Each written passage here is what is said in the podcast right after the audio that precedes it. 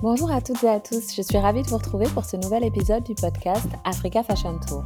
Cette fois-ci, direction le Maroc, à la rencontre de Julie, une entrepreneure activiste qui veut valoriser le travail des artisans. Elle déplore la dépréciation de la valeur des savoir-faire et mène des actions pour redonner le pouvoir aux artisans. Je vous remercie d'être de plus en plus nombreux à voyager virtuellement avec moi à travers les capitales de la mode en Afrique. Dans la programmation des épisodes, j'essaie de varier les profils J'interviewe des femmes et des hommes, des designers, des organisateurs d'événements.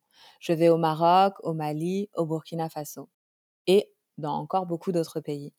J'espère que vous ferez bon voyage en ma compagnie et en celle de mes invités. Le podcast est disponible à l'écoute sur Spotify, Deezer, Apple Podcast, Google Podcast et encore. Vous avez tous les liens sur le site internet Africa Fashion Tour. Tous vos commentaires et vos suggestions d'invités sont les bienvenus. Bonne écoute.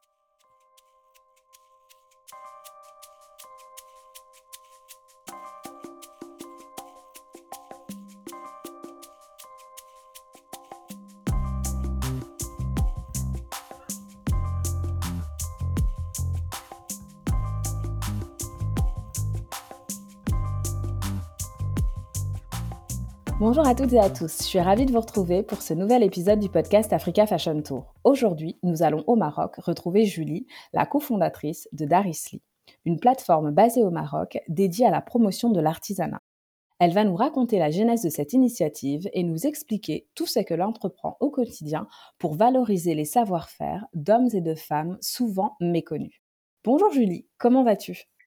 Bonjour Amata, bah, très bien et toi? Comment ça se passe? Ça va? Bah, ça va très bien, je te remercie. Bah, je te remercie d'avoir accepté euh, euh, bah, cette mon invitation en fait pour euh, cette interview. On va passer une petite heure ensemble et discuter bah, de ta plateforme et de tout ce que tu entreprends, comme je le disais, par rapport à l'artisanat et au savoir-faire. Alors on commence par le Maroc et puis après de, ce que tu vas nous expliquer, c'est comment tu as envie de faire rayonner les savoir-faire africains au-delà des frontières du continent. Donc, mais avant d'en arriver là, ce que je vais te demander, c'est tout simplement de te présenter, si tu veux bien.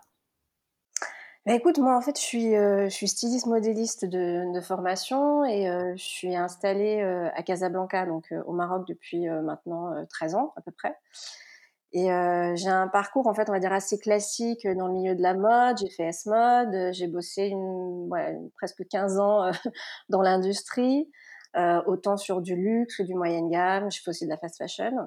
Et puis, euh, j'ai eu, on va dire, la chance de découvrir un peu l'enseignement il y a une dizaine d'années maintenant, en intégrant l'équipe pédagogique de l'école Casamoda Academy, qui est une école de mode.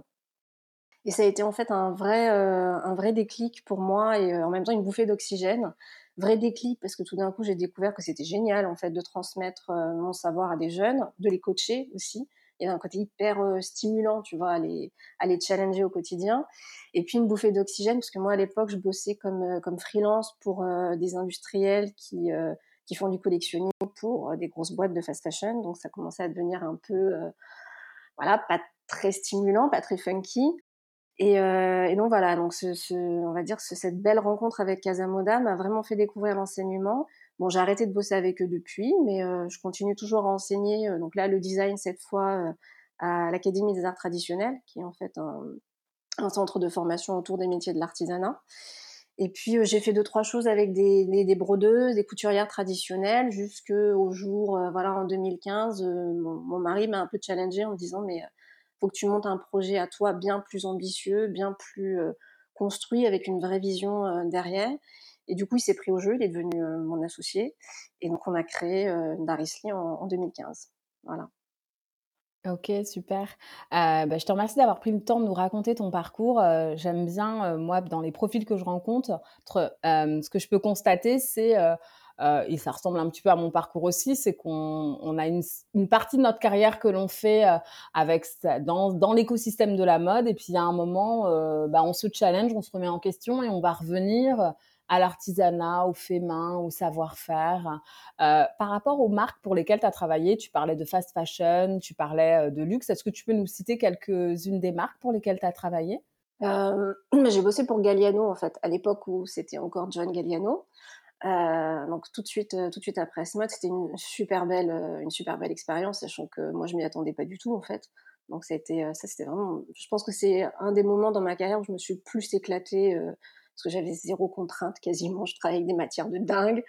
en plus, moi j'ai une spécialisation en maille, donc on m'avait branché sur tout ce qui était maquette, créa textile, donc c'est juste génial. après, j'ai bossé quand même pendant, pendant plusieurs années euh, dans le sentier pour une marque proche de, de la famille Darel. C'était une bonne expérience, hein, je ne regrette pas. C'était sympathique à vivre, sympa de le quitter aussi, mais c'était une très bonne expérience. J'ai beaucoup appris. Et fast fashion, ouais, bah, c'est-à-dire que le, Maroc en fait reste quand même euh, euh l'usine euh, textile, on va dire, euh, proche pour les, les, pour les marques européennes. Et euh, moi, en fait, je suis arrivée au moment, euh, donc fin des années 2000, où euh, les, les, industriels, en fait, ont, obligé de se, ont été obligés de se remettre un peu en question et de s'aligner sur l'offre asiatique et donc proposer du produit fini. Et donc, leurs clients, bah, c'est toutes les centrales d'achat, les Camailleux, les Promodes, les Pimki, et bien évidemment Inditex, qui est un très gros client sur, euh, sur le Maroc, Tanger, mais aussi Casa. Donc, euh, ok, voilà. très bien. Donc, ce qu'on comprend, c'est que tu as une vraie expertise, en fait, euh, de toute euh, la chaîne de valeur, euh, l'écosystème mode, depuis le luxe jusqu'au jusqu'au fast fashion, en fait. Ah ouais, complètement. Complètement. j'ai vu, vu tout le, tout le spectre, à peu près, quoi. Ok, c'est super intéressant. Et du coup, de cette expertise-là, euh, à un moment donné, tu te challenges, ce que tu expliques, c'est en fait, c'est même euh, une histoire personnelle, parce que quand tu le racontes au début, tu me dis, voilà, c'est euh, mon mari qui m'invite un petit peu à me challenger, et du coup, on s'associe. Qu'est-ce qui fait qu'à un moment donné, tu, voilà, tu fais ce, ce tournant, en fait, euh, au niveau de ta carrière professionnelle? En fait, c'était, je pense, un besoin de, de, de revenir euh, au travail à la main, tu vois? Enfin, moi, j'aime euh, j'aime l'irrégularité du travail à la main, l'âme qu'il y a derrière le travail à la main. Et forcément, en bossant pour la fast fashion, tu l'as pas du tout. Et je, pense qu'avec le recul, hein, parce que sur le coup, je l'ai pas du tout vu comme ça, mais avec le recul, je pense que euh, les années que j'ai bossé dans, dans j'ai bossé dans l'industrie textile, euh, bah en fait tu es formaté, tu dois sortir du produit, tu es contraint par les tendances, il y a les saisonnalités, les calendriers qui deviennent de plus en plus fous. Et donc, il y avait un espèce, je pense, de rejet de ma part de, euh, bah, de m'attarder sur un produit, sur une tendance. Et j'avais vraiment, en fait, envie de revenir à la main, la main de l'homme, l'humain, donc l'humain qui est derrière le produit, et de revenir derrière quelque chose de plus sain, en fait, quelque part. Donc, ça a vraiment été le point de départ, en fait. Après, c'est clair que voilà, mon, mari m'a challengé en me disant bon, bah, faut que tu fasses un truc, quoi. Tu vas pas rester là bloqué toute ta vie à bosser pour les autres. Vas-y. Et euh, il m'a donné, en fait, je pense, euh, le courage, l'énergie, et puis lui aussi une vision un peu plus, on va dire, euh, bah, entrepreneuriale, tu vois, de construction d'entreprise, plus long-termiste, plus étoffée. Moi, j'étais un peu sur mon petit truc à moi de qu'est-ce que je vais pouvoir faire toute, seule, tu vois. Et lui a donné un peu plus d'ampleur, euh, d'ampleur au projet, quoi. OK. Heu, bah, du coup, c'est intéressant en tout cas de partager, heu, cette histoire de, heu, finalement couple d'entrepreneurs. Est-ce que tu peux nous dire peut-être, heu, quel est le profil en termes de business de ton mari? Parce que de ce que tu dis, heu c'est un profil entrepreneurial. Donc, est-ce que tu peux nous en dire un peu plus peut-être sur son parcours et son profil, qu'on comprenne comment vos, bah, vos 2 expertises sont complémentaires dans la plateforme d'Arisly? Bah, en fait, euh, ouais, on est complètement complémentaires pour le coup, parce que lui, du tout, il vient pas du tout des métiers de, de la création. Il est dans tout ce qui est euh, téléphonie mobile et, euh, et, euh, et euh, communication, télécommunication, ce genre de trucs. Euh, il est titulaire d'un MBA, donc c'est vrai que ça aide beaucoup aussi pour la, construction entrepreneuriale, le, la mise au point, en fait, si tu veux, de l'idée d'un projet jusqu'à une, une, finalité. Et en même temps, il est assez créatif. Euh, il, il, va me challenger sur des choses où moi, je, je vais me, me, restreindre en disant non, c'est trop compliqué, non, on n'a pas l'argent, euh, c'est pas faisable. Euh, lui, au contraire, va me dire bah, tout est possible, vas-y, fonce, quoi. Donc, euh, ouais, on est, on est pour le coup très, très complémentaires en termes de, même en termes de tempérament. Moi, je vais avoir tendance un peu plus à m'emballer et lui, au contraire, est beaucoup plus posé, il a plus de recul. Voilà, ce genre de choses. Ok, bah c'est super intéressant en tout cas de partager ça parce que souvent en fait euh, quand on va se lancer dans l'entrepreneuriat c'est extrêmement important quand on est une équipe d'avoir des profils qui soient complémentaires et que euh, euh, bah, chacun finalement quelque part apporte à l'autre et en général effectivement on va avoir quelqu'un un peu stratège business et un profil créatif et bon l'exemple que l'on connaît un peu tous, un peu référent, ça va être Yves Saint Laurent avec euh, euh, donc si on prend la marque Yves Saint Laurent avec d'un côté le créatif donc Yves Saint Laurent et puis Pierre Berger sur la partie un peu stratégie. Et c'est vrai que bah, c'est ce qu'on recommande en termes de conseil business, c'est d'avoir d'avoir toujours un côté, bah, un stratège d'un côté, financier, un peu le côté administratif, et puis de l'autre côté le côté créatif. Et c'est ce qui fait que, que les projets peuvent fonctionner quand on a, bah, quand on a ces deux perspectives qui se, qui travaillent ensemble en fait. Ouais, complètement. Tout à fait d'accord. OK. Donc du coup, je comprends un petit peu ce qui fait que tu as l'idée de ce projet et aujourd'hui, concrètement, depuis combien de temps elle est créée cette plateforme et qu'est-ce que vous, vous mettez en place, en fait?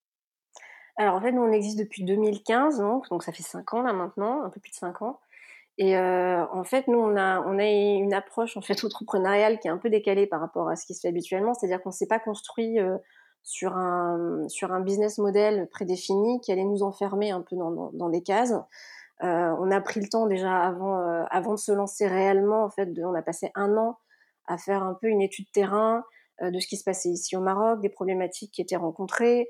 Euh, on est sur un secteur qui est quand même très peu structuré, enfin qui est en train de se structurer. L'État est en train de, faire bouger les lignes, mais ça prend bien évidemment énormément de, temps. C'est très complexe. Euh, donc voilà, on a pris le temps pendant un an de regarder ce qui se passait ici, mais aussi ce qui se passait dans d'autres pays euh, d'Afrique, d'autres pays euh, du Sud, ce qui se passait dans des pays, on va dire, où, où la politique de métier d'art est quand même beaucoup plus construite. Je pense notamment à la France. On est allé voir aussi ce qui se passait au Japon, ce qui se passait un peu au Canada. Et du coup, en fait, on s'est dit que c'était beaucoup plus intéressant de construire un projet euh, qui nous tenait à cœur sur des valeurs en fait qui sont vraiment des piliers de, de notre travail, donc à savoir euh, la transmission, l'innovation et la valorisation. Et euh, comme tu as plein de manières en fait différentes de les, de les matérialiser, ces valeurs, on s'est dit que c'était quand même vachement plus sympa de tester différentes choses et en même temps stratégique aussi, plutôt que de s'enfermer dans un, dans un modèle déjà prédéfini. Et donc euh, concrètement, en fait, ça peut être autant euh, des ateliers ou des workshops euh, d'initiation, de perfectionnement au métier d'art, comme ça peut être euh, des projets de coworking euh, entre euh, artisans et créatifs, comme ça peut être de l'ingénierie pédagogique avec l'écriture de, de, programmes de formation ou d'accompagnement pour des artisans. Voilà, ça peut être aussi de l'événementiel. Voilà, enfin, on fait différentes choses et en fait, on, on, on, prend le temps. En fait, voilà, je pense que c'est le temps est un élément extrêmement important dans notre travail, dans notre vision. Et euh, comme on est quand même, au final, on est dans une démarche de, recherche d'impact, d'impact concret sur un écosystème qui est fragile, euh, tu es obligé de prendre le temps, sinon ça sert à rien. Tu, tu, tu créeras rien de, concret, de stable et de durable. Euh, et donc voilà, nous on est plutôt dans une démarche, on teste des choses, on prend le temps de construire des projets qui ont du sens, qui nous tiennent à cœur, et, euh, et voilà, toujours dans, dans, la lignée de ces, euh, de ces trois valeurs là. Voilà. Ok, merci, c'est super clair. Euh, du coup, quand tu dis que tu, euh, en fait, il y a ce côté euh, impact durable, euh, tu as beaucoup insisté sur la notion de temps. Donc, dans le côté entrepreneurial, on va se dire, mais du coup, euh, bah, en termes de business model, comment est-ce que tu finances tout ça et est-ce que tu arrives à générer du chiffre d'affaires? Parce que euh, finalement, tout ce qui est social business, entrepreneuriat social et solidaire, euh, c'est vraiment des démarches dont on entend beaucoup parler aujourd'hui, mais les, le, la, première question, c'est OK, mais euh, du coup, euh, est-ce que est-ce que c'est une association et ça a un côté, c'est un but humanitaire et donc euh, on génère pas forcément de chiffre d'affaires, ou alors euh, est-ce que derrière on a un business model qui va générer du chiffre d'affaires sur le long terme et qui est qui est pérenne en fait? Alors nous, non, on n'est pas du tout une asso, hein, on est vraiment une entreprise c'était parfaitement réfléchi aussi d'être dans cette démarche euh, euh, entrepreneuriale et à vocation lucrative, dans le sens, euh, on va dire, euh, noble du terme. Euh, maintenant, euh, on n'est pas focalisé en fait sur sur sur le chiffre d'affaires immédiat. Moi déjà, j'y crois pas. c'est pas un truc qui me motive. Moi, ce qui m'intéresse, c'est d'essayer de faire bouger les lignes sur le terrain. Et, et c'est extrêmement compliqué en fait. Et c'est extrêmement long. Après, le chiffre d'affaires, la vérité, c'est pas le truc qu'on regarde le plus en fait quand on se fait un bilan nous euh, en interne. Euh, on a des rentrées d'argent qui vont faire que l'entreprise euh, tourne. Euh, maintenant, nous, ce qui nous intéresse, c'est l'évolution qu'on va avoir au fil des années, c'est les, les, les, projets qui prennent de plus en plus d'ampleur, c'est aussi euh, les partenaires qu'on arrive à fidéliser depuis le début. Euh, et du coup, nous, on est vraiment dans une, voilà, dans une démarche de construction, en fait. Après, c'est clair qu'on entend beaucoup parler euh, de l'ESF, donc euh, l'entrepreneuriat euh, social et solidaire. Il y a beaucoup de choses qui se mettent en place ici au Maroc et je pense aussi dans d'autres pays du continent et un peu partout. ça reste encore assez fébrile du côté, on va dire, juridique, fiscale, il y a encore pas mal de choses qu'il faudrait améliorer quand même. Mais bon, je pense que c'est des choses qui vont arriver là ces prochaines années. Après, voilà, moi, on n'est pas du tout dans une recherche de, de profit. Le profit ne m'intéresse pas. Moi, ce qui m'intéresse en tant qu'entreprise pure et dure, c'est de pouvoir durer dans le temps. Et je suis convaincue que euh, en faisant euh, un travail, on va dire, euh, rapide, parce qu'on est dans une, dans une époque aussi où il faut aller vite. je suis pas sûre qu'on arrive réellement à se faire son petit trou et à durer. Je suis peut-être un peu old school dans la vision des choses, mais en tout cas, moi, j'y crois pas trop. Et puis après, surtout dans cette histoire d'impact, pour moi, ça me semble totalement impossible d'arriver à créer un impact pérenne pour un pays, pour un écosystème, pour une population, pour l'environnement, si tu n'inscris pas ta propre démarche dans le temps. Quoi. Donc, donc voilà. Je sais pas si j'ai répondu à ta question. Ouais, oui, complètement. complètement. Euh, mais je te remercie en tout cas d'avoir pris le temps parce que c'est important euh, quand on a euh, finalement euh, ces formes d'entrepreneuriat social et solidaire. C'est des nouvelles démarches business et c'est important de prendre le temps d'expliquer bah, quels sont les indicateurs de performance que tu vas regarder, qu'est-ce qui est important pour toi pour continuer à faire, à aller dans le sens de, de, cette vision et de cette perspective de, de long terme en termes d'impact et de valeur des savoir-faire. Donc, euh, du coup, est-ce que tu peux nous parler de euh, euh, d'événements ou d'actions concrètes que tu as mises en œuvre pour valoriser des savoir-faire? Est-ce que tu as des exemples que tu peux partager avec nous? Ouais, complètement.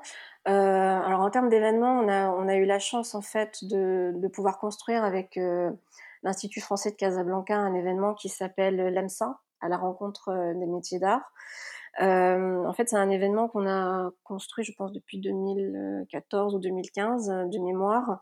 Euh, et donc, c'est un événement qui est à la fois entre le principe d'une exposition-vente, euh, des ateliers, des rencontres, des démonstrations. L'idée pour nous, c'est pas de, vendre en fait du produit d'artisanat, c'est mais plutôt de montrer l'envers du décor. C'est-à-dire que les gens se rendent compte euh, de comment travaille l'artisan, donc d'où euh, l'idée des, des, démonstrations et puis après des petits ateliers que nous on a fait euh, euh en parallèle. l'idée c'est aussi de permettre aux artisans de pouvoir montrer leur travail au-delà de leurs produits, de pouvoir échanger aussi avec le public et donc parler un peu de leur parcours, de ce qu'ils font, éventuellement de, de, des matières qu'ils travaillent et de, de la technicité qu'il qui y a derrière. Voilà, donc ça c'est un, un, événement qu'on a fait sur trois années d'affilée là l'AMSA. Donc qui était euh, qui était euh, assez euh, assez intéressant en fait à, construire parce qu'on s'est rendu compte en fait que les Marocains étaient euh, profondément attachés à leur patrimoine et en même temps qu'il y avait quand même du boulot à faire au niveau de, la revalorisation du juste prix. C'est-à-dire que on est tellement tombé en fait dans une dans une idée que l'artisanat et y compris l'artisanat marocain ne coûte pas cher que même en fait les Marocains ont parfois du mal en fait à se rendre compte de euh, ben, du prix réel que vaudrait euh, un produit par rapport à la complexité du, savoir-faire. C'est aussi un événement qui nous a permis de, construire notre petite communauté d'artisans, de designers, de créatifs, euh, de personnalités de la culture. Voilà. Euh, après, dans les autres projets, on va dire gros projets qu'on a menés, c'est surtout des choses dans des esprits de coworking, donc entre créatifs et, et artisans, donc dans cette volonté d'innovation mais toujours dans une démarche de transfert en fait et de et d'association de, compétences. C'est-à-dire moi ça m'intéresse pas de mettre un designer face à un artisan et que l'artisan soit là juste pour euh, pour, euh, pour fabriquer en fait. L'idée du designer pour moi c'est pas suffisant. Il faut aller beaucoup plus loin.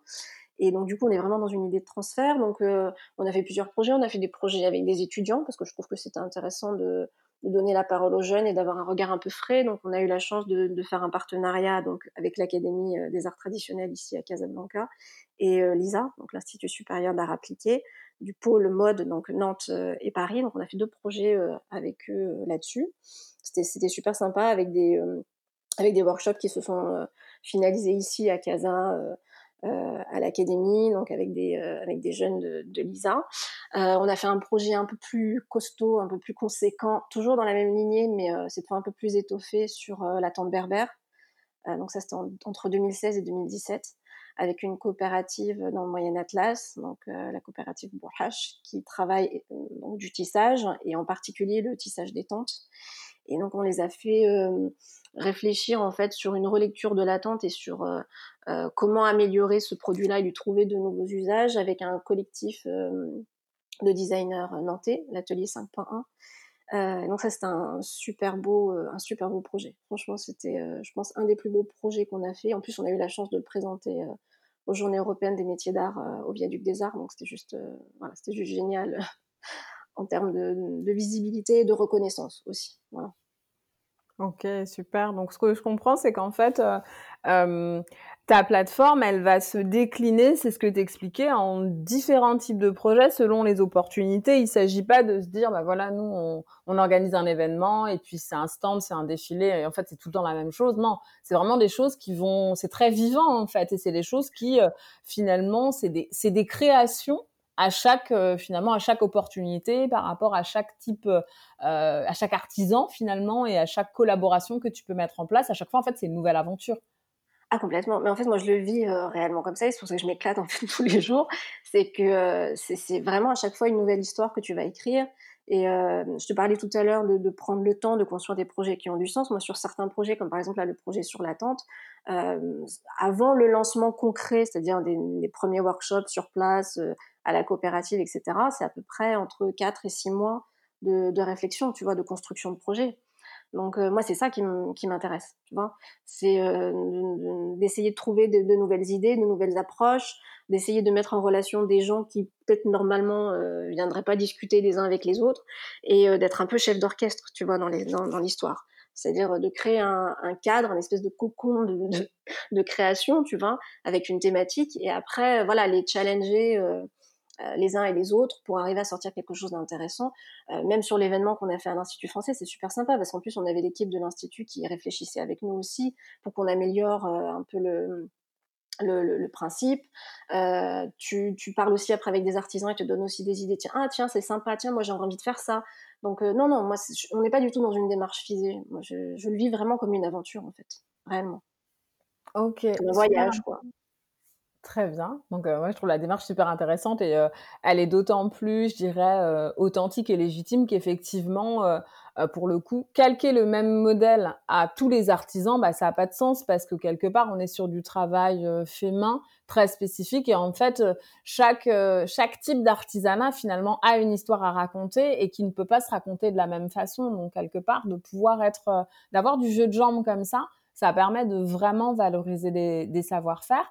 Du coup, les différents acteurs qui vont venir, euh, je reviens sur la partie un peu finance, hein, parce que histoire qu'on qu'on se, se parle pas que de belles choses, mais du coup, tu vas avoir, euh, je sais pas, des, des régions, euh, des, des, investissements de l'État qui vont euh, financer ce genre d'initiative-là. Com comment ça se passe en fait euh, bah, quand tu as l'idée d'un projet que tu réfléchis pendant 5-6 mois dessus euh, qui sont les acteurs qui viennent un peu mettre la main à la pâte, bah, à la fois pour t'accompagner dans la réalisation concrète du projet, mais aussi d'un point de vue financier.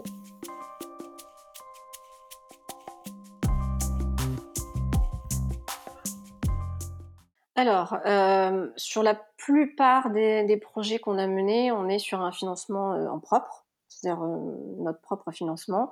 Après, on a pu avoir des soutiens de fondations.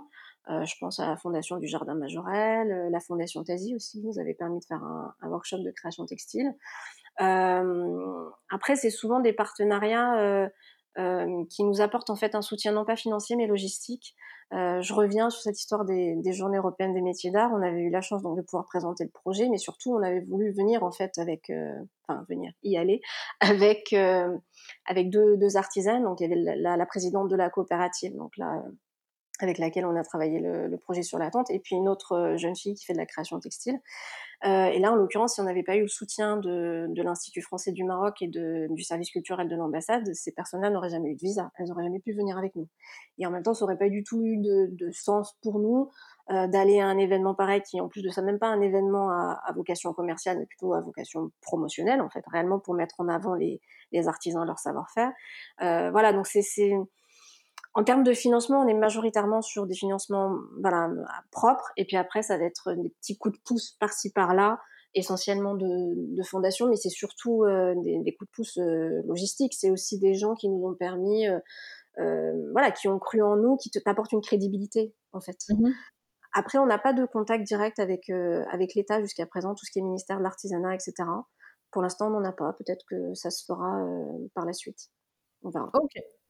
Et euh, du coup, bah, ce que je comprends, c'est principalement des fonds propres. Et puis après, ce que tu expliques et ce qui est important, moi, euh, en tout cas dans mes démarches de conseil, ce que j'explique aussi beaucoup, c'est que il y a les gains, le gain en termes de chiffre d'affaires pour une entreprise, enfin le, la croissance de chiffre d'affaires, ou en tout cas le, fait de réaliser un chiffre d'affaires. Mais il y a aussi le fait de développer sa notoriété. Et donc c'est important certains partenariats sur lesquels on va pas forcément voir de gains financiers immédiats, mais comme tu le disais, c'est une crédibilité, c'est un accès à un réseau, c'est euh, bah, un certain nombre de, de supports logistiques ou autres qui sont indispensables, qui sont importants et donc sur lesquels ça se travaille aussi en fait. Et euh, parfois, ce genre de collaboration-là, bah, ça ramène après du, chiffre d'affaires derrière. Donc c'est vraiment des choses euh, qui font pour moi partie intégrante du développement euh, d'une entreprise. Ah mais complètement, complètement. Je te parlais tout à l'heure qu'on n'est pas du tout dans une, dans une, dans une approche de rentabilité. pour te dire, les trois premières années de Darisly, on a monté que des projets à but non lucratif. Euh, notre, notre objectif, c'était vraiment à l'époque de nous construire une image, un positionnement, d'aller chercher des partenariats euh, forts euh, qui ont du sens, d'être face à des gens qui vont comprendre aussi ta démarche, qui n'était pas forcément le cas pour tous les gens qu'on a démarchés, mais la, plupart en fait, sont essentiellement du, circuit de, la culture, donc du coup forcément ça leur parle. Et euh, nous, on est vraiment dans une démarche de construction, donc c'est clair que d'avoir l'appui de l'Institut national des métiers d'art à Paris pour que tu puisses venir au Viaduc des Arts, ou euh, voilà, des choses comme ça, l'Institut français, l'ambassade, des grosses fondations, euh, des personnalités parfois qui vont aussi relayer ton, travail. Pour moi, ça vaut plus que, de l'argent. Enfin, parce qu'encore une fois, on est dans, une volonté de, de durer. Donc, euh, tu peux pas vivre tout seul, indépendamment des autres. Nous, on cherche à, se créer une petite place dans, l'écosystème existant. Donc, il faut aussi que tu trouves, on va dire, des partenaires relais euh, qui vont apporter plus de crédibilité. C'est un, soutien qui est bien plus important qu'un soutien financier, à mon sens. Ah bah, je te remercie, c'était important en tout cas pour moi qu'on insiste euh, sur ce point-là, euh, qui est vraiment crucial dans la, définition, l'élaboration de, la stratégie de, ton business. Je vais revenir sur un point que tu évoquais quand tu expliques que euh, la perception que l'on peut avoir de l'artisanat, que ce soit bah, les Marocains eux-mêmes par rapport euh, à l'artisanat marocain ou des personnes qui viennent de l'extérieur, c'est une perception sur laquelle on va se dire bah ça c'est euh, ça a une valeur marchande qui est pas très élevée et quelque part c'est une perception qui est pas du tout en regard du temps passé, du fait que c'est du travail fait main, que c'est un savoir-faire qui est unique et qu'il est important de préserver parce qu'il est rare. Euh, du coup, est-ce que tu peux nous parler un petit peu, un petit peu de ça? Toi, comment tu l'expliques en fait ce, ce, cette perception-là qui finalement est, je dirais, déconnectée de euh, bah, d'une réalité euh, où on pourrait vraiment plutôt le considérer, pourquoi pas, comme du luxe en fait? Euh, je pense en fait que ça vient de, de, de ce phénomène de surproduction et de surindustrialisation, c'est-à-dire qu'on s'est déconnecté de ce que représente euh, le travail à la main, en fait, ni plus ni moins. Euh, et dans le cas de l'artisanat marocain, euh, moi ça m'a toujours fait rire en fait, parce que les gens quand tu leur parles du Maroc et de l'artisanat, euh, quand je suis de l'autre côté, tu vois par exemple en France, les gens vont me dire ah c'est génial, il y a plein de trucs, oh là là les broderies c'est magnifique, oh là là le zélige, et en même temps ils vont te dire ah oui puis en plus c'est vachement bien parce que ça coûte rien. du coup, il y a aussi, je pense, un espèce de, rapport de force euh, nord-sud qui est lié aussi euh, voilà, à une déconnexion du travail à la main euh, si on le comparait à ce qui peut se faire en France, par exemple. Donc je pense qu'il y, a deux choses, c'est-à-dire qu'il y a cette espèce de sur industrialisation qui nous a complètement déconnectés de, de, la réalité du travail à la main, de la complexité de ce que ça représentait, parce qu'aujourd'hui les machines ont remplacé l'homme pour tellement de choses que du coup on s'en rend même plus compte. Et puis il y a aussi, euh, voilà, le, Maroc reste un pays de sous-traitance, c'est pas cher. Euh, donc l'artisanat marocain ne coûte pas cher. Et, puis si tu veux, tu as une espèce après de, de je sais pas, de, de standardisation des prix en fait qui est arrivée sur le marché, qui s'est installée c'est pas récent, hein, ça a mis des décennies hein, pour se faire, sauf que tout le monde s'est habitué à ça, et les artisans eux-mêmes se sont habitués à ça, c'est ça qui est triste. C'est-à-dire que nous, on a fait l'exercice hein, avec plusieurs artisans, et notamment cette, fameuse coopérative de tissage dans l'Atlas, où un jour on s'est énervé, on leur a dit mais t'es malade, tu vends des tapis mais trois fois rien, mais tu te rends compte, mais c'est, c'est pas possible, tu peux pas les vendre à ce prix-là quoi. Et en fait, on a créé petit à petit un débat avec les, artisans qui étaient présents et en fait on s'est rendu compte qu'ils ont une marge de manœuvre qui est assez restreinte, c'est-à-dire que si ils majorent trop, et ben en fait ils ont leurs concurrents directs, c'est-à-dire des autres artisans, qui vont venir leur taper sur les dents en disant mais ça va pas, mais c'est quoi ces prix de malade que tu as fait, mais c'est pas ça les prix du marché. Donc en fait la grosse difficulté elle est là, c'est-à-dire que tu as des prix qui ont tellement été dévalués que tout le monde s'est habitué à ces prix-là, l'artisan lui-même s'est habitué à être payé euh, à ce tarif-là, et, ça c'est extrêmement compliqué euh, à le changer. C'est extrêmement compliqué. Euh, après, tu vas avoir des marques derrière qui, oui, vont être dans une démarche, dans une démarche éthique et qui vont essayer de, du coup, de payer plus correctement, on va dire, l'artisan, mais tu as quand même une marge de manœuvre qui est, moindre. Au final, ça les arrange de payer un artisan 3 francs 6 sous. Tu vois ce que je veux dire? C'est-à-dire, c'est assez, tout l'écosystème, en fait, il est, il est bancal. Il faudrait carrément tout faire exploser pour tout remettre à plat et, se dire, bon voilà, ce savoir-faire, combien concrètement il coûte aujourd'hui en 2020 sans tenir compte des, bases tarifaires qui sont déjà en place euh, depuis des années. Voilà. En fait, c'est une, c'est presque une remise en question du capitalisme, ce que tu proposes, parce que les, ah, les fonds du capitalisme, euh, quand on va chercher la main d'œuvre la moins chère euh, et qu'on les fait travailler dans certaines conditions pour pouvoir produire en très grande quantité, bah, ce qu'on cherche, c'est d'avoir bah, un niveau de prix à chaque fois qui va être très très faible à la pièce. Euh, et donc, mmh. effectivement, c'est le fondement même de, euh, de l'industrialisation euh, qui, voilà, on a le théorie, Et puis, puis même, si tu veux, les artisans se sont habitués aussi à être dans cette position non plus de créateurs, mais euh, de, fabricants, de sous-traitants. C'est-à-dire qu'ils ont l'habitude d'avoir des grosses commandes de centaines de pièces. Alors c'est fait à la main, hein, toujours, hein, donc c'est toujours considéré comme de, comme de l'artisanat, sauf qu'en fait c'est de la production euh, quasi à la chaîne, euh, et que les gens qui arrivent à avoir une autre perception des choses, souvent vont prendre le lead sur l'artisan, donc l'artisan reste quand même un, voilà une petite main exécutante. Et même s'il va être un tout petit peu mieux payé, ben c'est quand même pas non plus ce qu'il devrait l'être, quoi, tu vois. Donc euh, non, c'est extrêmement compliqué comme, euh, comme situation, extrêmement compliqué. Moi, ma réflexion, en fait, elle est toujours, euh, si je prends cet artisan-là, que je lui enlève le fait que c'est quelqu'un qui n'a pas eu la chance de faire des études, qui vit dans des montagnes, dans des conditions de précarité anormale aujourd'hui en 2020, et que je le parachute à Paris, et que je le mets chez Chanel. Combien il vaut son savoir-faire? En fait, moi, ma réflexion, elle est là. C'est-à-dire que je, fais abstraction du fait que c'est un Marocain qui vit en Afrique, euh, pays sous-développé, tout ce que tu veux, euh, de ses conditions de vie, et je, me concentre en fait réellement sur son savoir-faire à lui. Et, je le mets dans un pays euh, avec un PIB plus important, où tu as une véritable reconnaissance du savoir-faire, où il y a, voilà, les, tarifs ne sont pas les mêmes. Je me dis combien il vaut ce travail-là, en fait? C'est bon, c'est plutôt ça mon raisonnement. Maintenant, c'est c'est un, travail titanesque que nous ne pourrons pas faire tout seuls. Ça, j'en ai parfaitement conscience. Je pense qu'il faut que les mentalités changent. Il faut aussi qu'à un moment donné, il y, ait une volonté de, des pouvoirs publics pour faire changer les choses aussi. Et donc, une véritable revalorisation sociale de l'artisanat et pas de l'artisan et pas juste une mise en, avant, une belle vitrine du, patrimoine ou de l'artisanat. Il faut aller beaucoup plus en profondeur. Et donc s'attaquer réellement à l'artisan lui-même. Ok, super intéressant. Euh, J'aime beaucoup ce, la manière, euh, voilà, ce, par quoi tu viens de finir en disant voilà, euh, on prend une personne avec ses compétences, on la met chez Chanel, ben, dans une grande boîte de luxe française, et du coup, combien on la paye? Parce que pour le coup, en France et les métiers de l'art et de l'artisanat valorisés comme des marques par des marques comme Hermès ou Chanel, c'est vraiment un business model à part entière et du coup, eux, ils ont su, pour le coup, euh, euh, même si on parle de délocalisation et même s'il y a beaucoup d'usines qui ont quitté le sol français, ce qui a été préservé, c'est vraiment extrêmement valorisé et ça fait l'objet de défilés spécifiques, d'expositions spécifiques et donc on va en fait travailler tout un storytelling et on va labelliser certaines euh, techniques de dentelle, certaines techniques de broderie, euh, en précisant. Et pour le coup, ce qui est intéressant, c'est qu'on va avoir euh, bah, des vidéos de certains défilés Chanel où on va préciser qui est le brodeur, d'où vient la dentelle.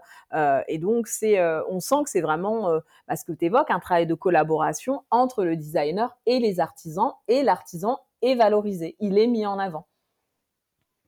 Oui, pour moi, c'est dans ce sens-là, en fait, dans lequel il faut, il faut aller. Je pense pour le Maroc, mais même pour d'autres euh, pays d'Afrique. Hein, euh, tous les regards sont braqués sur l'Afrique depuis déjà plusieurs années. Dior l'année dernière ou il y a deux ans avait fait un super beau défilé à Marrakech avec avec des savoir-faire africains, enfin qu'elle est allée piocher un peu partout sur le continent. tous les regards sont braqués sur l'Afrique et je pense que c'est le bon moment pour tout le monde, donc y compris les pouvoirs publics, parce que c'est quand même très difficile de faire bouger les lignes si à un moment donné, t'as pas des lois, t'as pas des choses qui sont appliquées sur le terrain avec un cadre législatif. Et dans le cas du, du Maroc, c'est quand même très compliqué parce que tu es sur un secteur qui reste quand même très informel, très peu structuré.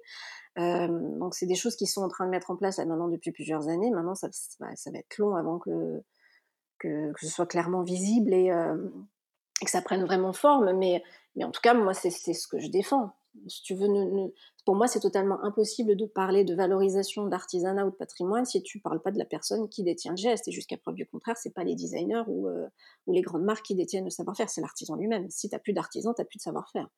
Donc, euh, et là, ce qui devient grave, c'est qu'en en fait, il y a un réel problème de, transmission aujourd'hui entre les générations, parce que c'est pas que l'artisanat est mal vu, c'est qu'en fait, les jeunes, ils ont pas envie de devenir artisans. C'est pas intéressant de devenir artisan.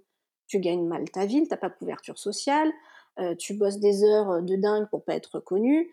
Euh, donc les, jeunes qui ont le choix, je vais dire, qui ont la possibilité de faire des études et des études autres que ce qui peut être proposé dans des centres de formation des différents ministères, bah, il va pas se tourner vers l'artisanat parce que, pour lui c'est pas intéressant ni d'un point de vue financier ni d'un point de vue on va dire de statut social en fait. C'est ça je trouve qui, qui est grave. Et en même temps c'est ce que je te disais tout à l'heure les Marocains sont profondément attachés à leur patrimoine donc il y, a quand même une forme de respect. Mais il y a, je veux pas devenir comme lui. Tu vois ce que je veux dire? Donc c'est dangereux en fait sur le long terme. Et là, il y a de plus en plus de techniques qui sont en train de disparaître. Ils ont de moins en moins d'inscrits dans leur centre de formation. Je discutais l'année dernière avec un monsieur très gentil euh, au ministère euh, qui s'occupe justement de, ces problématiques de transmission, notamment sur des métiers euh, identifiés en, en voie de disparition donc par le ministère et l'UNESCO. Et, euh, en fait, il me disait, on a de moins en moins d'inscrits dans les centres de formation, on a de plus en plus d'abandon. Ceux qui vont jusqu'au bout, bah, ils vont vers des valeurs sûres, ils vont pas se, compliquer la vie et aller vers des savoir-faire complexes euh, qui demandent trop de temps et qui sont pas rentables, tout simplement parce qu'on n'a pas identifié le marché qui va avec. Et, euh, donc voilà, donc il y a, un gros risque derrière quand même. Il y, a, des enjeux économiques, il y a des enjeux patrimoniaux. Et c'est dommage. Et c'est dommage parce qu'en plus, je pense qu'on est, on est dans une époque le Covid l'a renforcé, mais c'était déjà, c'était déjà là, c'était déjà latent, c'était déjà un peu en, mode révolutionnaire petit à petit. Euh, on est sur ce, sur ce retour à des choses plus humanistes, plus saines, euh, replacer l'humain au centre de la société, euh, dans cet esprit de slow de, de, consommation plus slow aussi, plus réfléchie. Et donc, euh, et donc le, Maroc et les pays africains ont tout intérêt à se, à se positionner là-dessus. Mais à un moment donné, voilà, il faut se pencher sur les dossiers, euh, les dossiers compliqués, les dossiers de fond, à savoir des dossiers euh, sociaux, quoi. Voilà. Ok, je sens ton voilà ton engagement limite révolutionnaire, mais il en faut. moi, pour moi, c'est important. C'est voilà, c'est tout l'objet de mon podcast et des, des, interviews que je mène et de la plateforme Africa Fashion Tour. C'est vraiment de euh, de repenser l'écosystème de la mode en, en, Afrique et puis d'aller se pour moi ce qui me ce qui me frappe toujours c'est qu'on va considérer la mode parfois comme quelque chose de superficiel et c'est pour ça que moi, c'est important pour moi de parler de savoir-faire et d'artisanat parce que le point de départ, c'est quelque chose qui est fait main avant même que de parler de, de mode. C'est pour paraître, c'est pour être bien habillé, c'est pour euh, définir son style euh, dans la société. Avant même tout ça, c'est déjà un travail fait main. Euh, c'est pour ça que c'est important pour moi les notions de savoir-faire.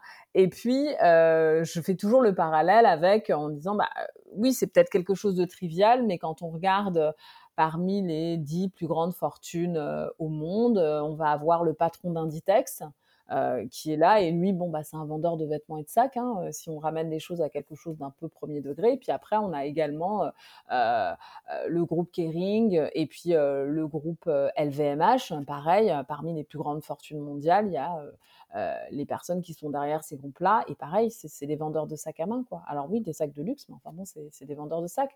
Donc c'est pour ça qu'à chaque fois, je me dis, avec l'Afrique et ses 54 pays et tous ses savoir-faire, il y a largement de quoi proposer quelque chose qui soit tout aussi finalement légitime que ces, empires-là. Et je dirais qu'il y a une part dans ce que tu racontes. C'est pour ça que c'était important pour moi d'avoir l'opportunité d'échanger avec toi. Et ce que j'ajouterais aussi, c'est que dans la valorisation des savoir-faire, il y a, beaucoup de choses qui sont de l'ordre du storytelling, en fait. De la manière dont on présente les choses. Et il, peut y avoir certaines marques qui vont être mises en avant, alors que derrière le produit, il n'y a pas un savoir-faire si exceptionnel que ça, en fait.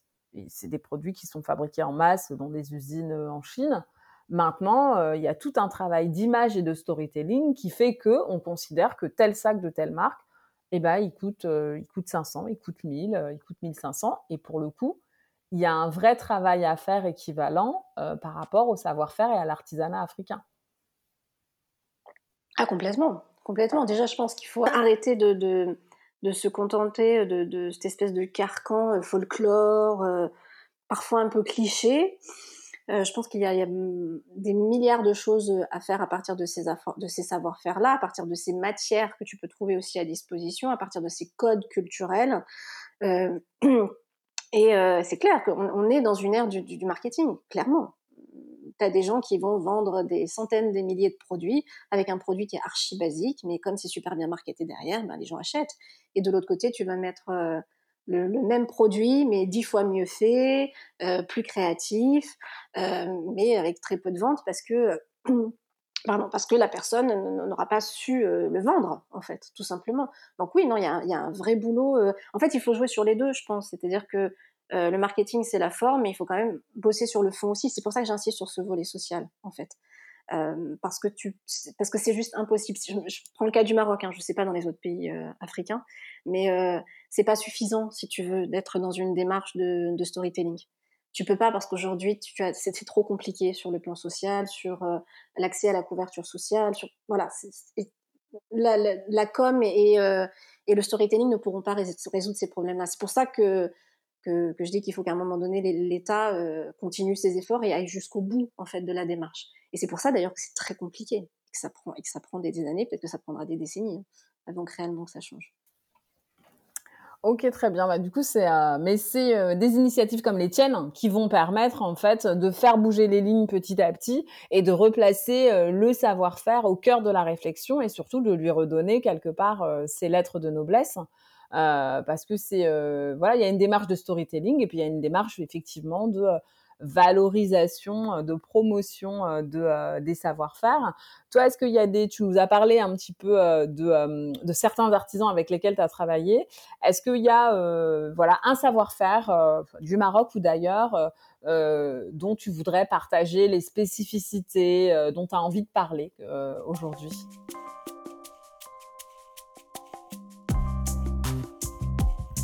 Ah, tu m'en poses une bonne là, tiens, c'est difficile ça. Il y en a tellement. Il y en a tellement. Euh... Je sais pas, peut-être pas un savoir-faire. Euh...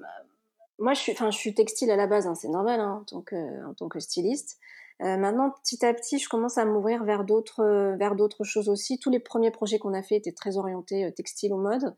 Là, moi, je suis en train de m'ouvrir vers d'autres choses et vers des matières que que je trouve un peu rebutante au départ, tu vois, genre euh, du métal. Euh, et je pense euh, là, par exemple, si je dois t'en citer un, par exemple le travail de la damasquinerie, qui est un travail en fait qui est identifié en voie de disparition et qui est aujourd'hui travaillé à, à Meknes.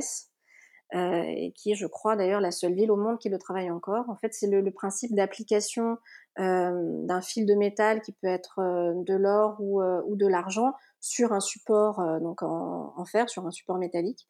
Et euh, en fait, on a eu la chance de découvrir un, artisan super, euh, Hicham Essaidi, ces dernières années, et euh, qui a repris en fait le, flambeau de l'atelier de son père, qui a été formé en fait dans, l'atelier familial.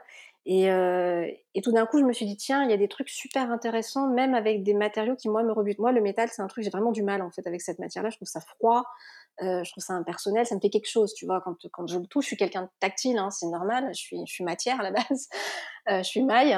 Et, euh, et ouais, je trouve que c'est un, un super beau savoir-faire qui, qui est au final pas forcément le plus connu d'ailleurs, c'est pas forcément celui qu'on va plus le mettre euh, sur le devant de la scène et en même temps, ben, il a été identifié là par, euh, par le ministère et par l'UNESCO comme en voie de disparition.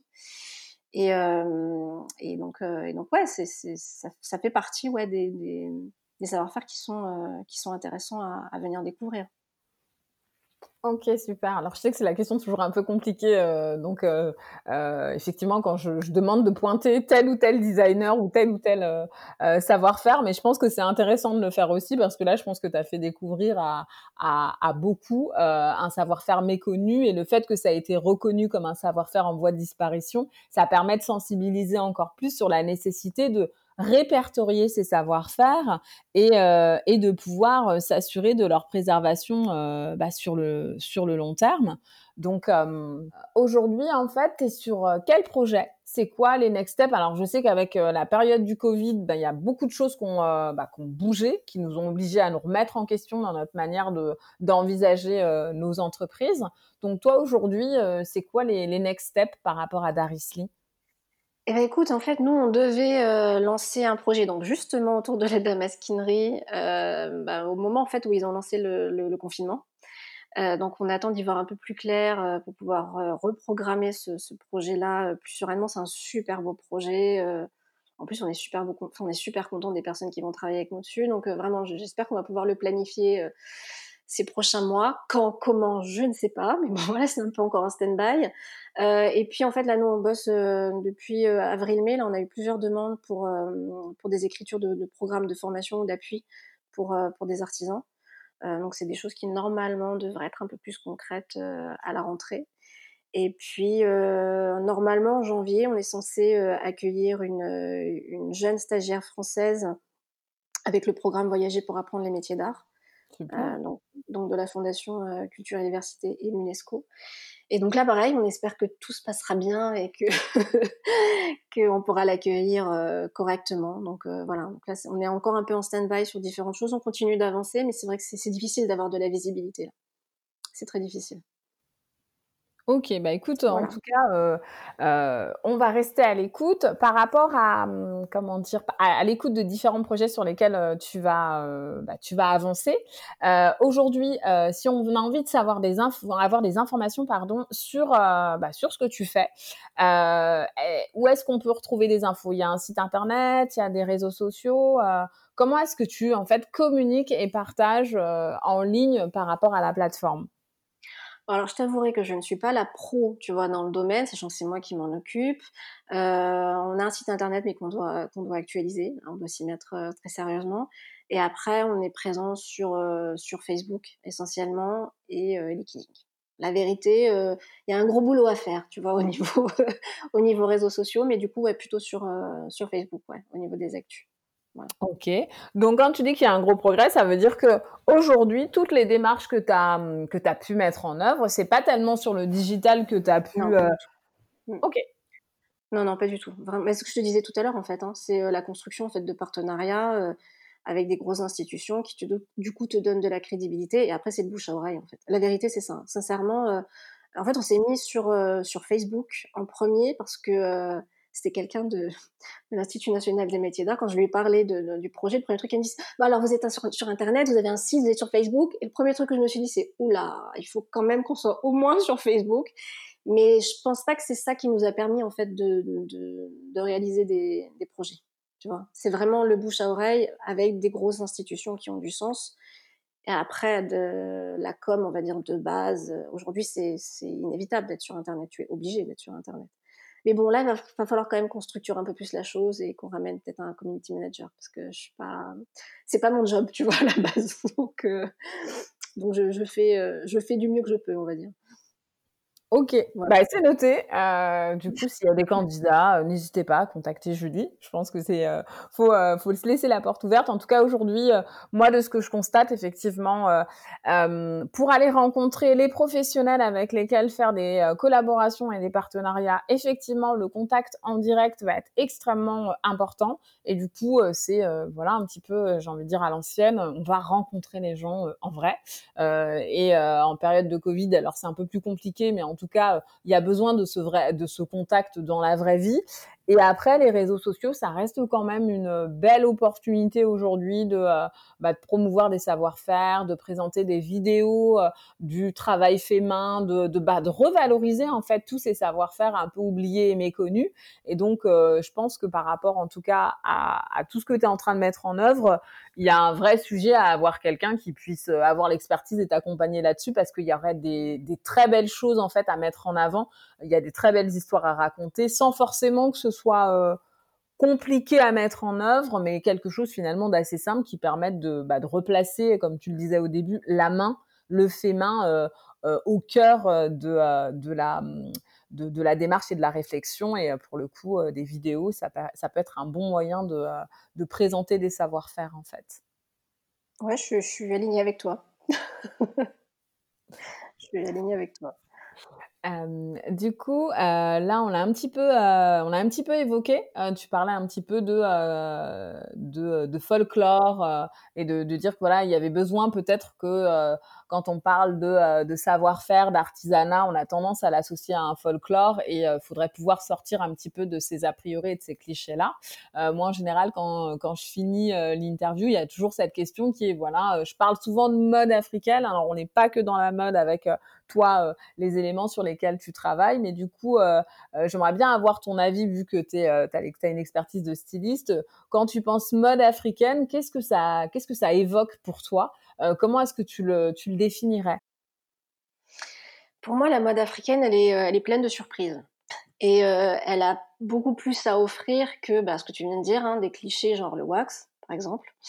Euh, en fait, tu as une telle diversité euh, de cultures sur le continent d'un pays à un autre, et même d'une ethnie à une autre, que du coup, tu as en fait une multitude de savoir-faire qui en découlent, des, des coloramas de dingue, euh, des motifs, des techniques, des savoir-faire, euh, des matières, des tenues traditionnelles qui, tout en gardant, on va dire, leur, euh, leur, le, dire leur ADN initial par rapport à une tradition particulière, euh, sont aujourd'hui complètement twistés, complètement revisités par, euh, par les créateurs africains. Donc ouais, non, pour moi, la, la, la, la mode africaine, elle est pleine de surprises et il y a plein de choses à découvrir encore. Beaucoup, beaucoup de choses à découvrir. Ok, super, bah, je te remercie. Je te remercie beaucoup euh, de ta disponibilité et puis du temps que tu as pris pour véritablement bien expliquer euh, ta démarche. Euh, je trouve que c'est intéressant de sentir à quel point ton engagement est fort et qu'il y a un côté bah, remise en question de l'ordre établi et une volonté un peu, ouais, peut-être révolutionnaire, mais je pense que c'est ce dont on a besoin aujourd'hui si on a envie de, de donner des lettres de noblesse à, euh, à des savoir-faire euh, qui aujourd'hui sont euh, voilà méconnus et oubliés comme comme je le disais et qui ont qui ont, qui ont leur place comment dire aux côtés d'autres savoir-faire extrêmement valorisés comme les métiers d'art et d'artisanat de grandes maisons de luxe qu'on peut connaître en France ou en Europe. Donc, euh, on reste connecté, même si tu nous as dit que euh, le digital, c'était pas forcément ton fort, mais en tout cas, je pense que s'il y a des, euh, de l'actualité, ce sera via ta page Facebook qu'on pourra avoir des infos. Après, j'ai noté que sur LinkedIn, tu étais présente aussi et tu partageais un petit peu l'actualité de, de certaines associations et euh, initiatives euh, liées à, au euh, savoir-faire. Donc moi, de toute façon, je mettrai en lien les éléments de ta plateforme et ton profil LinkedIn pour ceux qui souhaiteraient en savoir plus et auraient envie de prendre contact avec toi. et voilà, on arrive à, à, la fin de cette interview. Encore merci à toi. Merci Ramata, merci à toi de m'avoir donné cette magnifique opportunité de, voilà, de partager un peu notre, notre vision et d'échanger avec toi. C'était un super moment. Merci. Bah, merci à toi et on se dit à très vite en Afrique ou ailleurs. Bye bye.